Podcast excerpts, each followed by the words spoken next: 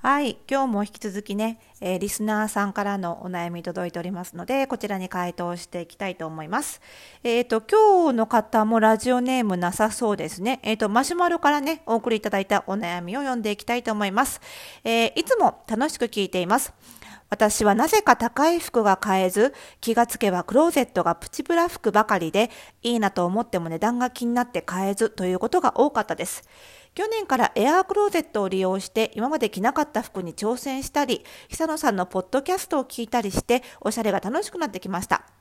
最近はドローブに登録してスタイリストさんが選んでくれた服がすごく可愛くて高くても似合えば買いたいです。この調子でおしゃれを楽しみたいなと思っているのですが、サービスにお金をかけてもいいのだろうかという気持ちにもなります。自分でも選べるようになりたいです。アドバイスをいただけたら嬉しいです。ということで、今日はこのお悩みに回答していきたいと思います。それではスタートです。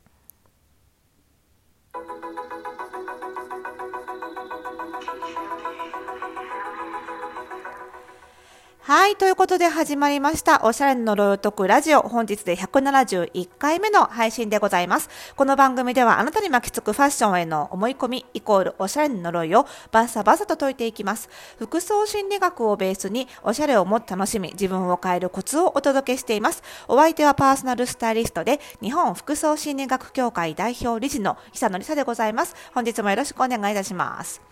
いやー、なんかさ、あの、質問もね、あの、たくさんいただいてて、で、たくさんいただいてるって、ここで言い始めると、止まるっていうね、皆さん気を使っていただける、本当にね、あの、うちの、私のパーソナルスタイリングのお客さんもそうなんですけど、うちのリスナーさんも優しい方が多いんだと思う、多分ね。なので、あの、私が質問がたくさん来たってわちゃわちゃしてると、皆さんスッと引いてくださるっていうね、ありがとうございます。でも、あの、お気遣いなくね、あの、どんどんいただけると、私も、あのやりがいがありますのでね、気にせず引き続きどんどん送っていただきたいんですが、まあ、質問がね、届くのも結構まとまってなぜかドバッと来ることが多いんですが、お仕事もこれまたしかりでね、あの、仕事もまとまってくるもんだっていうのは、あの、フリーランスの方とかね、経営者の方は、あの、心当たりある方非常に多いんじゃないかと思うんですけど、不思議なもんでね、お仕事もね、分散してきてはくれないんですよ。なぜか依頼のメールというのは、メールとか電話っていうのはね、まとまってドバッと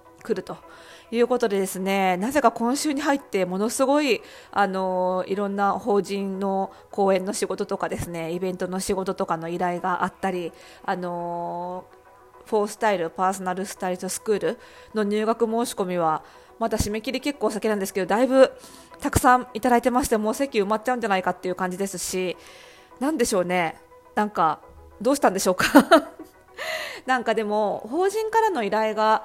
ここに来てせき止められてた分がばばばっときた感じがあってそれを見てつくづく感じるのはもうこれは法人の皆さんはあのこのコロナと共にある状況でやっていくって腹を決めた企業さん多いなって感じですね。あのイベント依頼なんかもあのオールオンラインでのイベントだったりとかえーと、リアあの対面もあるけどオンラインも併用してやるとかっていう感じでもう感染対策ばっちりでもうその中でできることをやっていこうみたいなあのご依頼が多くてあのうちはもともともうあのコロナがあの仮にね仮に 収まらなくても大丈夫な感じでやってるんですけどもともと去年から。あのそういう感じのお仕事が増えてきておおも望むところだっていう感じでね、はい、非常にあの武者震いをしているところでございますが、さあ、えっ、ー、と、今日のね、ご質問にお答えしていきたいと思います。やっぱりさ、あの、ファッションの悩み募集してるんですが、ファッションとお金みたいなお悩みってすごく多いですよね。まあ、不況っていうこともあるんでしょうが、あのやっぱりその消費ですよね。お金を使うことって、あのすごくなんていうのかな、うんといわゆる思い込み、この番組で言うと呪いがかかりやすいんですよね。とにかくお金を使うことが怖い、消費が怖いっていう人すごく多いですよ。だからこういう質問が多いっていうのもね、すごくうなずけることだなとは思うんですけどね。で、やっぱり、あの、当然ね、あの、使えるお金って人それぞれ、もちろん、あの、限りがあるじゃないですか。で、その使えるお金以上のお金を使うのが怖い。これは当たり前ですよ。当たり前なんですけど、その、買えるのに、買える金額なのに買うのが怖い。とかあの洋服の費用としてこんだけ使っても生活には何らあの支障はないはずなのにそれでも使えない。ってなってくるとやっぱりこれ呪いですよね。あの生活に何ら影響もなくて使っていいはずなのに使えない。っていうのはやっぱりそれはお金のを使うってことに対する何らかのネガティブな思い込みがあるんだと思うのでそれは解除していった方がいいよねってことになるわけです。だってお金って所詮あのツールなので何のために稼いでるんだって話になるじゃないですか頑張って仕事してねだからやっぱりしっかり稼いでしっかり使っていくっていうことをしていきたいじゃないですかとはいえさやっぱりお金の呪いの理由っていうのは本当に千差万別なんですよ。その自分が育ってきた環境からかかった呪いだったりもしたり、まあ、いろいろなんですよね。あの理由はね若い頃に犯した失敗のせいだったりねその消費のなんか買いすぎたとかさそういうトラウマだったりすることもあったりしてあとは単純に刷り込み世の中的に、ね、節約すべきとかミニマリストになるべきみたいな刷り込みだったりもするし本当に理由がバラバラなのでこれはなかなかね個々人にカウンセリングしていかないと解いていくことはできないですよね。まあ、なんですけど、あのー、まあ、その理由を解く、解かない、まあ、理由までは解けないにしてもね、まあ、今回のこのお悩みに関してのちょっとね一つの考え方を提示できればなというふうに思いますよね。やっぱりそのお金ってさっき言ったようにツールなんですよね。なんでちゃんと使うべきところに使っていかないと意味をなさないわけですよ。使わなかったらただの紙切れ、ただの金属金属片なわけですよ。なので、えー、使うところには使う。そのためにはやっぱりちゃんと目的意識を持って必要なところにお金をかけていく。自分が自分の目的に合った額だけの、そして自分の稼げる量をあのちゃんと把握した上での量お金をかけていくっていう練習を積んでおく必要があるので、まあ、これはねあのできれば多分若いうちからやった方がいいんでしょうがあの人間今が一番若い時ですから今後年取っていくばっかりですからね、まあ、気づいた時にまずすぐ始めましょうってことだと思うんですよ。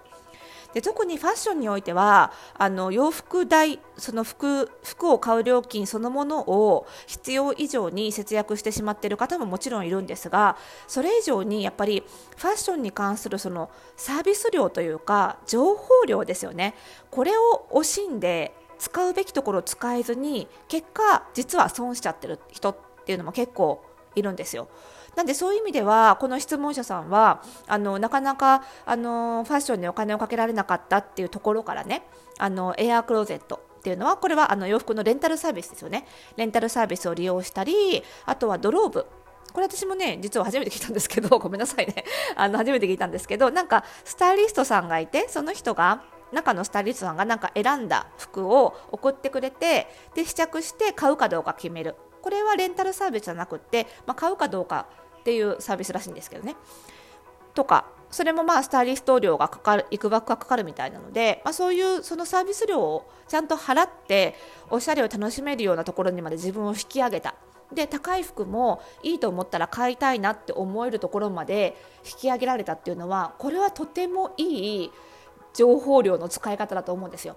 でこれをねこの情報量を惜しんでやっぱり無料でしか得られない情報だけを得て悶々としていたら今の状態にはならなかったと思うのでここはやっぱりあのちゃんと目的意識を持ってお金を使えたって自信をつけていいとこなんじゃないかと思うんですよ。やっぱりさツイッターとかさインスタグラムとかさ無料でたくさんね情報を得られる時代ではありますけどやっぱり情報もものと一緒で安かろう悪かろうは正直あります。それあのツイッターの情報でねいい情報悪い情報をより分けてる暇があったらやっぱりお金を払ってちゃんとした情報を得た方がよっぽど早いし効果が出るってことは本当にたくさんあるので、まあ、そこを経験できたのはすごい良かったんじゃないかなって思うんですよね。でその次ですよねじゃあ今後サービスにお金をかけてもいいのだろうかって迷い始めてるっていうことはまず第一の目的が達成できちゃったなと思うんですよ。そのまずおしゃれを楽しめるきっかけを作るっていう目的を。そうなった時にはやっぱり今後の目的を定め直す時期なんだなって考えた方がいいと思うんですよ。今後このサービスにお金を払うことで自分は何が得たいんだろうって。でもうそのヒントに実は質問者さんちょっと気づいてるんですよね。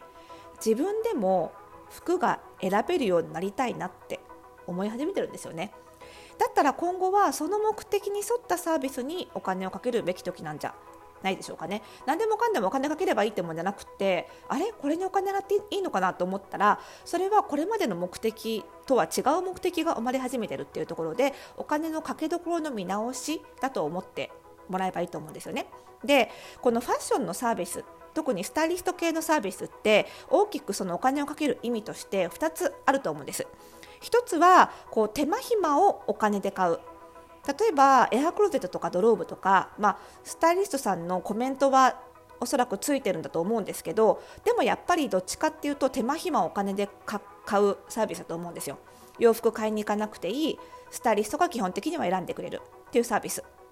でうちの私のパーソナルスタイリングもあの結構忙しい方がご利用くださっている方が場合が多いのでそういう方はあの服の選び方を知りたいというよりはプロのスタイリストに自分の必要な分だけ必要な服を適正な価格で見繕ってほしいその手間暇を買うよっていうこと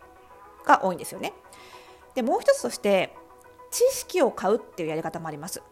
でこれはあの明確に手間暇を変えるサービスと知識を変えるサービスっていうのは違います。知識を買うにはやっぱりあのスクールとかちゃんとカリキュラムが組んであってしっかり教えるプロに学ばないといけなくってやっぱりスタイリストでも服を選びのプロと教えるプロはまた違うんですよねこれ技能スキルが違いますなのでもしかしたらあの質問者さんは見直して自分で服を選べるような知識を得られるサービスにもう一回お金かける。